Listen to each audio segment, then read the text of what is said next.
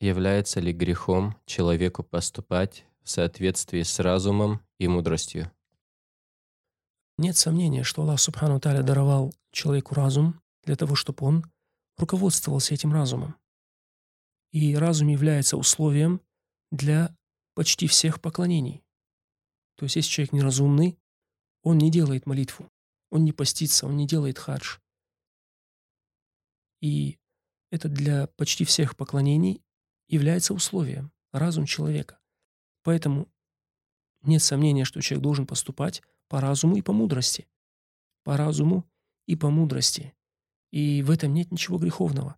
Однако я думаю, что, скорее всего, этот спрашивающий или эта спрашивающая сестра имеет в виду, если это противоречит как-то тому, что пришло в Коране и в Сунне. Наверное, это имеется в виду. Потому что слово «греховное» как-то указывает на это значение.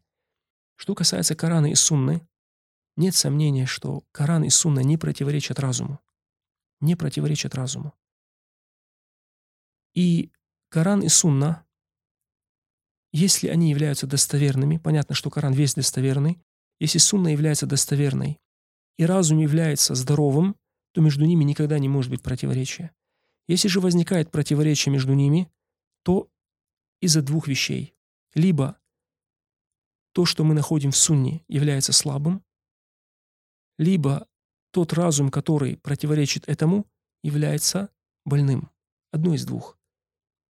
Если мы находим противоречие между Кораном, Сунной и разумом, то из-за двух этих причин.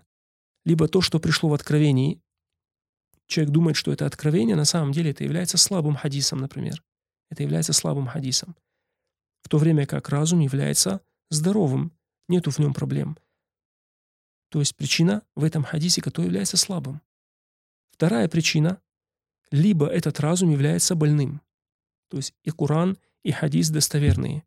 Но есть противоречие значит этот разум является больным. Он не понимает этот Коран и Суну, потому что его окутала эта болезнь. Либо болезнь сомнений, либо болезнь страстей. Либо болезнь страстей. Она окутывает это сердце, этот разум, и он не понимает истину, и до него не доходит свет этого откровения. Аллаху алям.